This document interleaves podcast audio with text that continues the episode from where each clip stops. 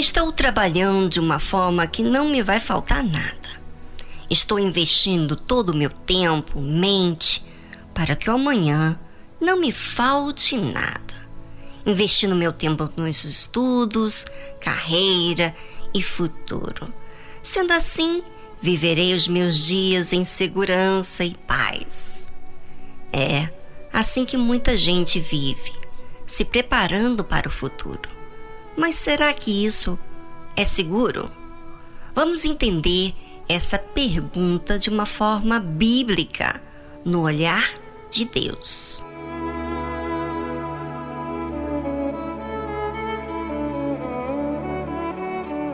Jesus propôs uma parábola dizendo: A herdade de um homem rico tinha produzido com abundância. E ele arrazoava consigo mesmo, dizendo: Que farei? Não tenho onde recolher os meus frutos. E disse: Farei isto: derrubarei os meus celeiros e edificarei outros maiores, e ali recolherei todas as minhas novidades e os meus bens. E direi à minha alma: Alma, tens em depósito muitos bens para muitos anos. Descansa, come, bebe e folga. Mas Deus lhe disse: Louco, esta noite te pedirão a tua alma, e o que tens preparado, para quem será? Lucas capítulo 12, versículo 16 ao 20.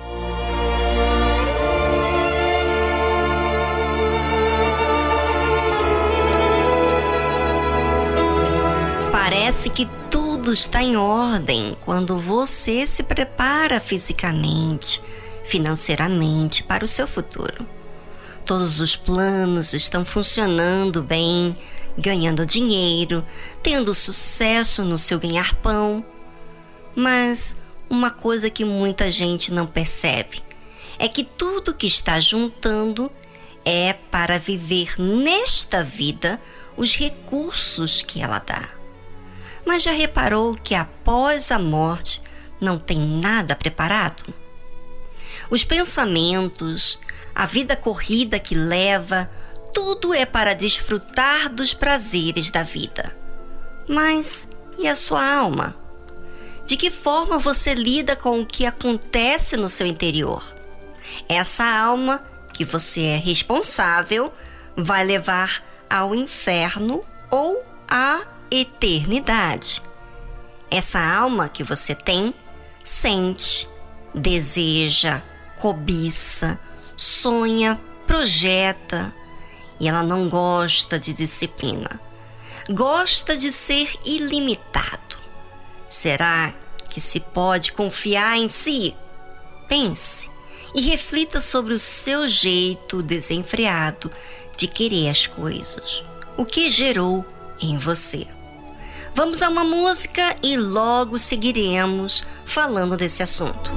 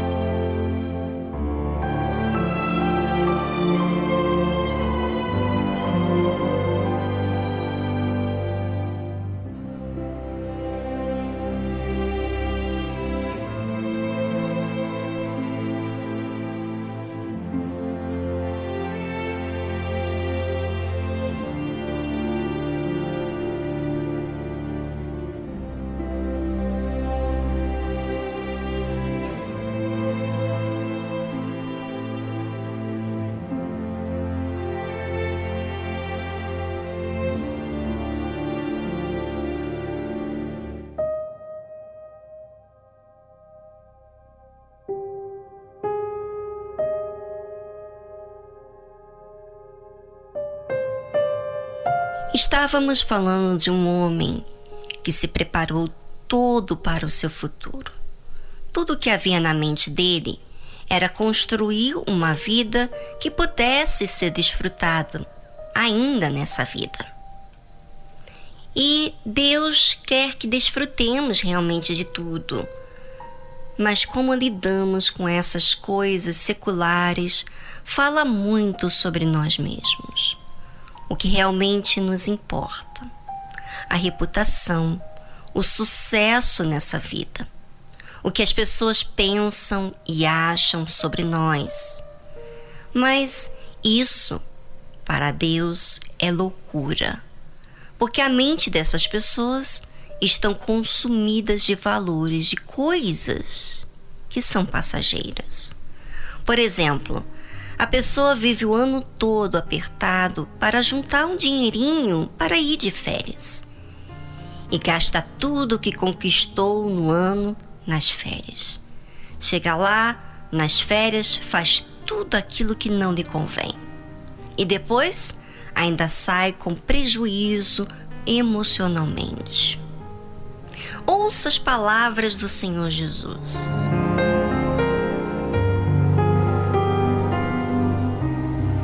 Mas Deus lhe disse: Louco, esta noite te pedirão a tua alma, e o que tens preparado, para quem será?